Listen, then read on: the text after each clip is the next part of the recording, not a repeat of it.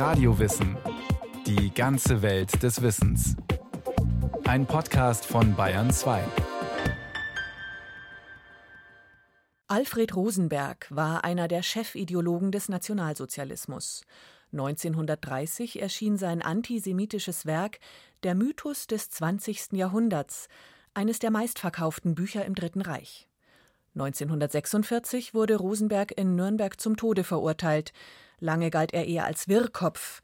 Doch als 2013 seine Tagebücher auftauchten, zeigte sich, welche Rolle er im Nationalsozialismus tatsächlich spielte.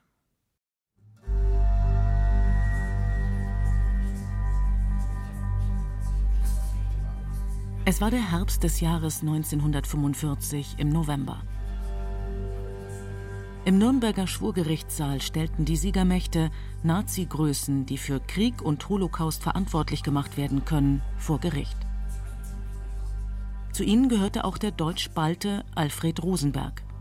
Er war zu diesem Zeitpunkt 52 Jahre alt. Ihm wurden vier Anklagepunkte vorgeworfen: Verschwörung, Verbrechen gegen den Frieden, Planung, Eröffnung und Durchführung eines Angriffskrieges, Kriegsverbrechen sowie Verbrechen gegen die Menschlichkeit. Alfred Rosenberg gehörte zum innersten Zirkel des Nationalsozialismus. Er war Hitlers Chefideologe. Nacheinander rief der Richter Jeffrey Lawrence die Angeklagten auf, ob sie auf schuldig oder nicht schuldig plädieren wollten. Alfred Rosenberg antwortete kurz und knapp wie alle anderen in diesem Prozess. Alfred Rosenberg. Ich bekenne mich im Sinne der Anklage nicht für schuldig. Nicht schuldig. Das glaubte ihm während des Prozesses keiner. Nicht die Ankläger, nicht die Öffentlichkeit, er selbst wahrscheinlich auch nicht. Fast sein ganzes Leben lang hatte Alfred Rosenberg Schriften veröffentlicht, Bücher geschrieben und Reden gehalten, die vor allem eines zeigten. Er war ein überzeugter Antisemit, der versucht hatte, dem Nationalsozialismus eine pseudowissenschaftliche Rechtfertigung zu geben. Er war wie besessen von der Idee einer Weltverschwörung der Juden. Er war ein enger Vertrauter Hitlers. Und auch wenn er es während des Prozesses leugnete, es erscheint völlig unplausibel, dass jemand wie Alfred Rosenberg, Teil der Führungselite des Nationalsozialismus, von den Massenmorden an den Juden und anderen verfolgten Gruppen nichts mitbekommen haben sollte. Geboren wurde Alfred Rosenberg am 12. Januar 1893 in Reval. Es ist das heutige Tallinn, die Hauptstadt Estlands. Zu dieser Zeit gehörte das Gebiet zum russischen Zarenreich. Alfred Rosenberg war Teil der dortigen deutsch-baltischen Minderheit. Er studierte Architektur zunächst in Riga, Später wurde das Polytechnikum dann nach Moskau verlegt. Der Umzug nach Russland war ein großer Einschnitt im Leben des Studenten. Er empfand ihn als Verlust seiner Heimat. Hinzu kam, dort erlebte er die russische Revolution hautnah, ebenso die Gewaltherrschaft der Bolschewisten. Im Frühjahr 1918 schloss er sein Studium ab. Er kehrte zurück nach Reval und verfasste dort seine ersten antisemitischen Schriften, sagt der Historiker Frank Bajor vom Institut für Zeitgeschichte in München. Er hat die Machtübernahme der Bolschewiki in Russland persönlich miterlebt und gewissermaßen einen ausgeprägten Antibolschewismus entwickelt, den er zugleich mit dem Antisemitismus koppelte. Alfred Rosenberg, der Gegner der Revolution, war auf der Suche nach einem Schuldigen und fand ihn im Judentum. Der Antisemitismus war in der deutsch-baltischen Gesellschaft weit verbreitet. Diese Verbindung zwischen Antisemitismus und Antibolschewismus sollte sich in späteren Jahren als explosiv herausstellen, denn sie lieferte den Nationalsozialisten eine Rechtfertigung, sich gegen Juden zu richten, weil man so den Bolschewismus zurückdrängen könne. Doch noch war es nicht so weit. Am 30. November 1918 hielt Alfred Rosenberg in Reval einen Vortrag zum Thema Marxismus und Judentum, verließ noch am selben Abend seine Geburtsstadt und reiste nach Berlin. Von dort aus wollte er weiter nach London. Er hoffte, die Briten könnten die Bolschewisten erfolgreich bekämpfen.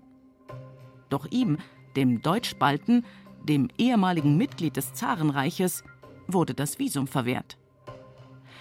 Rosenberg reiste also nach München, eine Stadt, in der sich schon eine kleine Gemeinde von russischen Auswanderern niedergelassen hatte. Alfred Rosenberg erreichte 1918 eine Stadt im Umbruch. Nur wenige Wochen vorher war in München der Freistaat Bayern ausgerufen und die Monarchie abgesetzt worden. Am Abend des 7. November 1918 war es dort zur Revolution gekommen, fast ohne Gewalt. Das heißt, die Menschen gingen oftmals mit dem Haus Wittelsbach schlafen und wachten dann in der Regierung Eisner im Freistaat oder wie es manchmal auch damals hieß, Volksstaat Bayern auf, ohne dass ein Tropfen Blut geflossen wäre. Sagt der Historiker Michael Brenner. Er leitet den Lehrstuhl für jüdische Geschichte und Kultur an der Ludwig-Maximilians-Universität in München und hat über die Revolutionszeit in München ein Buch verfasst. Die Monarchie war also am Ende, der bayerische König musste fliehen, noch vor allen anderen Monarchen im Deutschen Reich. Der erste Ministerpräsident Bayerns Kurt Eisner. Ein in Berlin geborener Sozialdemokrat und ein Jude. Das passte nicht allen, sicherlich auch nicht Alfred Rosenberg. Kurt Eisners Regierung hielt sich nicht lange, bei den ersten freien Wahlen verlor sie ihre Mehrheit. Eisner selbst wurde am 21. Februar 1919 ermordet, an dem Tag, an dem er abtreten wollte.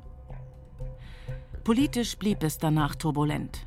Zwei Räterepubliken wurden kurz hintereinander ausgerufen, die zweite von ihnen ausdrücklich eine kommunistische Räterepublik. München und Bayern standen deutschlandweit auf einmal weit links. Nur wenige Wochen später drehte sich alles wieder um. Bayern wurde zum Zentrum der sogenannten Reaktion im Deutschen Reich. Rechtsextreme und Antisemiten bekamen gewaltigen Aufwind. Ihr erklärter Feind die Juden. Ja, es war tatsächlich eine Eigenheit der Münchner Revolution 1918, dann auch der Räterepubliken 1919, dass relativ viele jüdische Politiker oder sagen wir mal Politiker jüdischer Herkunft, vielleicht besser, an führender Stelle tätig waren. Und für Ideologen wie Alfred Rosenberg kam es gerade recht, dass auch in der kommunistischen Räterepublik Münchens einige Politiker jüdischer Herkunft involviert waren. Bestätigte das doch sein Vorurteil einer jüdisch-bolschewistischen Weltverschwörung. Doch er sah nur das, was er auch sehen wollte. Die Münchner Juden waren eher konservativ gesinnt und sie sprachen sich sofort in ihrer Mehrheit, es gab natürlich da auch unterschiedlichste Strömungen, aber in ihrer großen Mehrheit gegen Revolution und Räterepublik aus.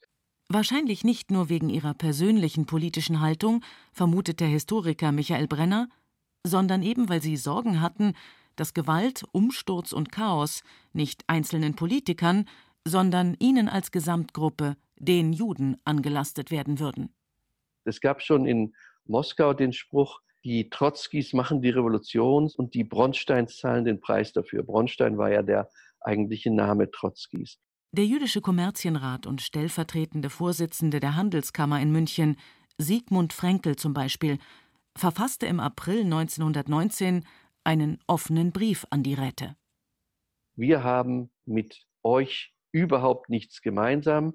Unsere Hände sind unschuldig von dem Blut, das jetzt in Bayern fließt. Es war natürlich auch damals keine allzu blutige Revolution, aber es kam natürlich zu Kämpfen im April 1919.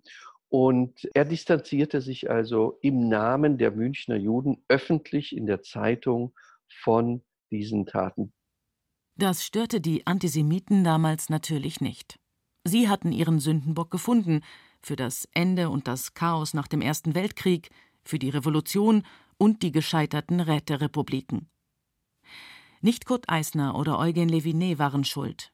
Die Juden als Gesamtheit wurden für schuldig erklärt.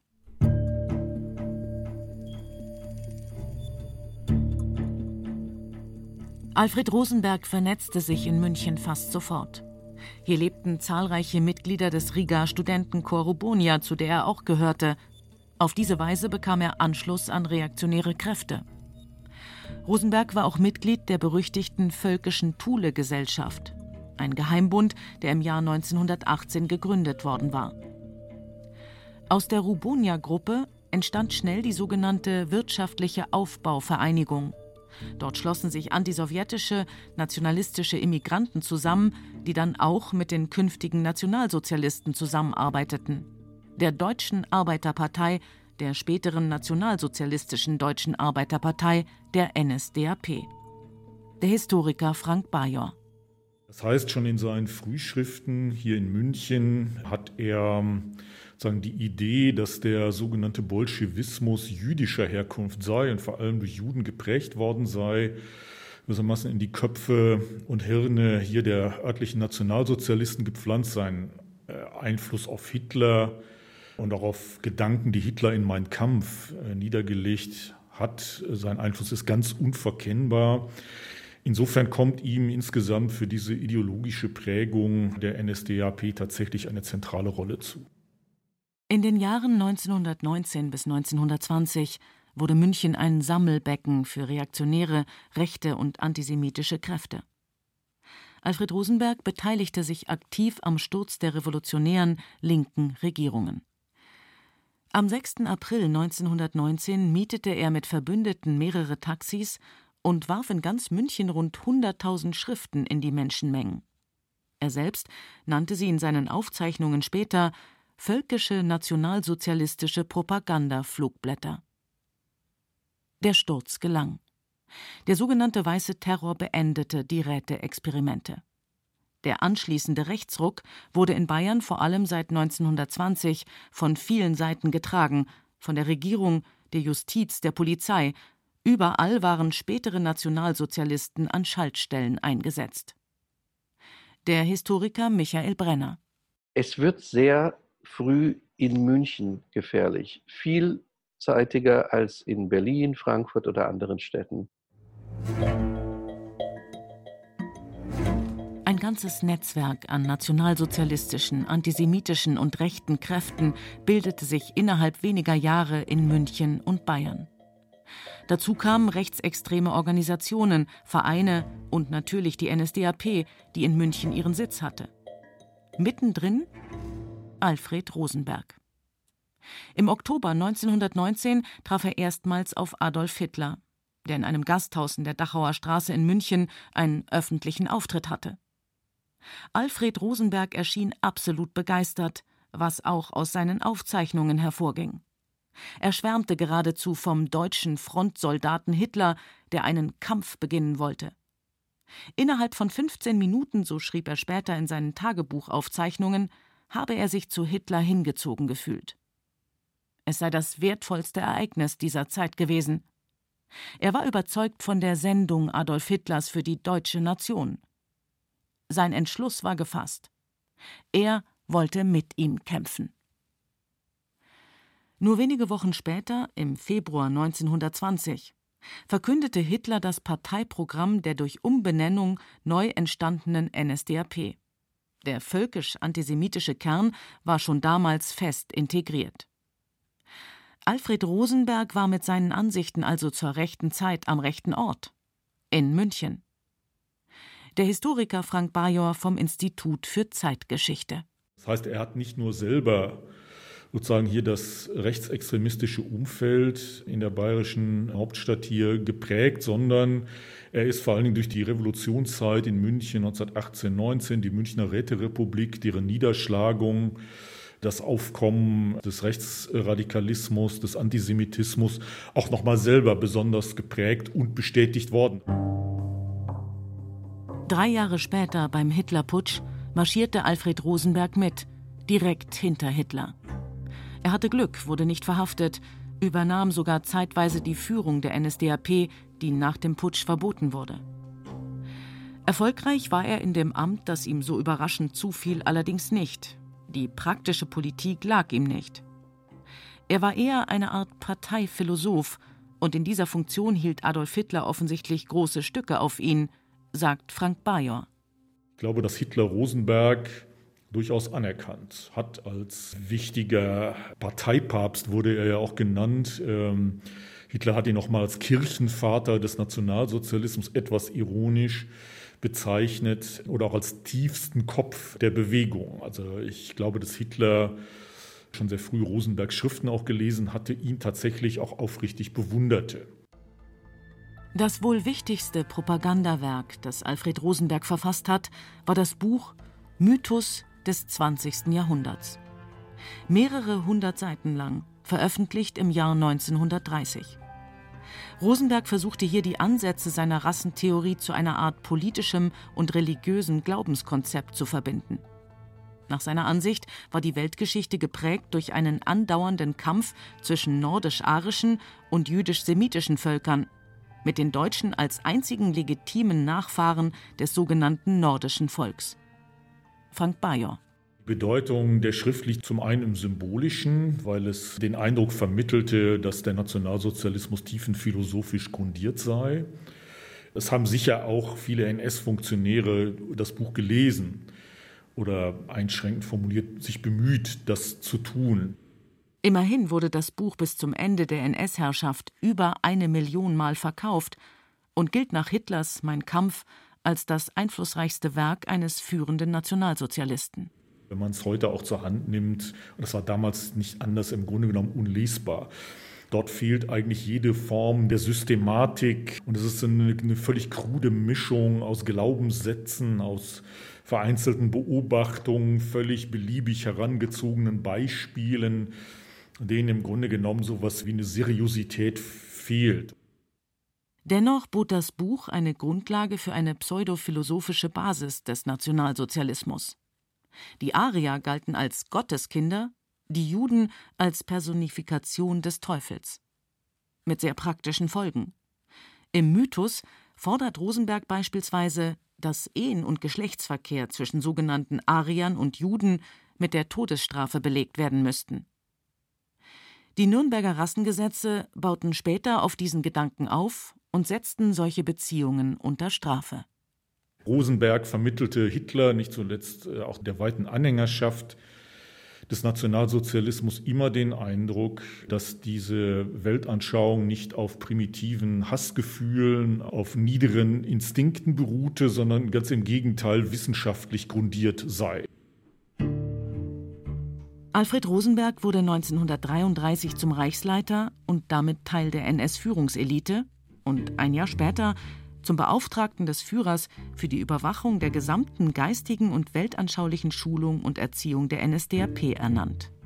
Das zeigt durchaus auch, dass der Mann nicht als äh, Spinner und Außenseiter in der NS-Bewegung galt, sondern dass er in der NS-Bewegung oft ein hohes, gerade bei den Gauleitern oder anderen, ein durchaus hohes Ansehen genoss. Ein Ansehen, das zum Beispiel oft größer war als das von Goebbels der da als salopp gesagt Quasselstrippe äh, ergalt, der ständig so ein großes Wort führte, während viele höhere NS-Funktionäre davon überzeugt waren, dass demgegenüber Rosenberg doch ein Mann mit einer ganz anderen weltanschaulichen Substanz sei.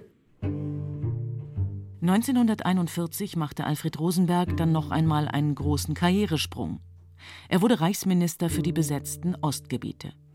Vier Wochen nachdem die Wehrmacht die Sowjetunion überfallen hatte, trat er sein Amt an und war somit mitverantwortlich für die Ghettoisierung und systematische Ermordung der Juden im Osten. Sein Ministerium entsandte gleich zwei Vertreter zur berüchtigten Wannsee-Konferenz, bei der die Organisation des Holocausts, des systematischen Massenmords an den europäischen Juden, besprochen wurde. Frank Bajor er war zwar nicht unmittelbar jetzt für äh, die SS und Polizeieinheiten zuständig, das war natürlich Himmler, aber bei allen Konflikten, die er auch mit der SS und Himmler hatte, war doch die von ihm geleitete Zivilverwaltung eigentlich ein treuer Unterstützer dieser Repressionspolitik im Osten. Da passte eigentlich zwischen ihm und Himmler kein Blatt Papier. In diesen weltanschaulichen Grundsatzfragen und in der rassistischen praktischen Politik im Osten waren sie sich völlig einig. Alfred Rosenberg vertrat auch die sogenannte Hungerstrategie während des Russlandfeldzugs, die einkalkulierte, dass die sowjetische Zivilbevölkerung verhungert, weil die Wehrmacht sich währenddessen aus dem Land heraus ernähren sollte. Und? Er hat beispielsweise schon sehr früh darauf gesetzt, auch den Antisemitismus der einheimischen Bevölkerung in Mittel- und Osteuropa auszunutzen also für den deutschen Antisemitismus und die Verfolgung der Juden und geschrieben, dass man sich dies zunutze machen könne und dass am Ende eigentlich die Deutschen nur noch so eine Art Restarbeit erledigen müssten, weil die Einheimischen ja schon zu Pogromen und der Beseitigung von Juden und Kommunisten selber schreiten würden. Was dann auch nicht so ganz falsch war, wie, man gerade in der Frühphase der deutschen Besatzungsherrschaft sieht, als ja etwa in der Ukraine, im Baltikum viele Pogrome und auch Morde an Juden stattgefunden hatten, die teilweise auch von der einheimischen Bevölkerung ausging und nicht komplett und ausschließlich von den Deutschen initiiert wurde. Das Ende des Krieges erlebte Alfred Rosenberg zunächst in Berlin. Am 18. Mai 1945, zehn Tage nach der Kapitulation der Wehrmacht, wurde er im Marinelazarett Flensburg-Mürwik von den Alliierten festgenommen. Im Nürnberger Prozess gegen die Hauptkriegsverbrecher wurde er am 1. Oktober 1946 zum Tode verurteilt. Am 16. Oktober wurde er hingerichtet. Dann passierte etwas Seltsames. Trotz der Rolle, die Rosenberg für den Nationalsozialismus gespielt hatte, geriet Hitlers Chefideologe in der Nachkriegszeit in Vergessenheit. Mit dem Ende der NS-Weltanschauung wird sozusagen ja auch der Chefideologe also ein Stück weit vergessen. Man kann über dieses Vergessen wollen von Weltanschauung auf der einen Seite und Person kann man natürlich auch sehr wohl kritisch reflektieren, weil mit diesem Vergessen oft auch überdeckt wird, dass ja nicht wenige bis 1945 dieser Weltanschauung durchaus gläubig gefolgt waren und diesen Umstand dann eher in Vergessenheit geraten lassen wollten, indem sie auch die Person, den Chefideologen neben der Weltanschauung gleich mitlächerlich machten und ihn sozusagen zu dieser obskuren Figur deklarierten, obwohl sie von der Person selber bis 1945 vielfach durchaus einen anderen Eindruck hatten. Darüber hinaus verschwanden nach den Nürnberger Prozessen die Tagebücher von Alfred Rosenberg. Erst 2013 sind sie wieder aufgetaucht. Frank Bajor hat sie mit einem Kollegen ausgewertet und kommentiert. Heute kann sich jeder wieder selbst ein Bild von Rosenberg machen. Sein antisemitisches Hauptwerk, der Mythos des 20. Jahrhunderts, ist heute auch wieder einfach zu besorgen, mit ein paar Klicks im Internet. Die heutigen Antisemiten haben nämlich ihren Chefideologen nach 1945 nicht vergessen. Im Gegenteil. Das war Radio Wissen, ein Podcast von Bayern 2. Autorin Yvonne Meyer, Regie Sabine Kienhöfer, es sprach Katja Amberger. Ton und Technik Robin Ault, Redaktion Thomas Morawetz. Wenn Sie mehr über pseudophilosophische und sogar okkulte Wurzeln der NS-Ideologie erfahren wollen, empfehlen wir Ihnen die Podcast-Folge Die Esoterik der Nationalsozialisten Rassistischer Okkultismus von Frank Hallbach. Und wenn Sie keine Folge mehr verpassen wollen, abonnieren Sie Radio Wissen unter bayern2.de slash podcast.